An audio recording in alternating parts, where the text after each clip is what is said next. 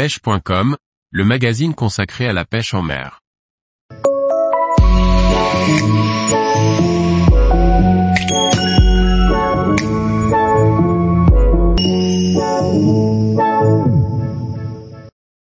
Pêche en surfcasting, rendre une lanière de calamar plus attractive. Par Olivier Lalouf.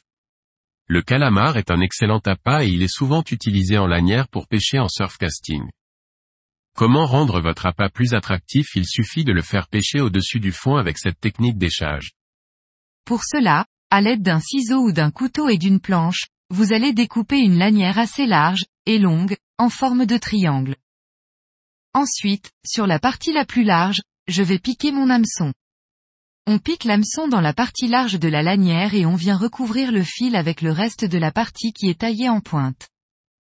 Pour le maintenir sur le fil, on va utiliser de l'élastique à écheur que je vais coincer entre mon pouce et la lanière. Il suffit tout simplement d'entourer la lanière tout autour. L'astuce va consister à faire de petits boudins remplis d'air, qui permettront, lorsqu'on va lancer son appât, de le faire remonter à la surface.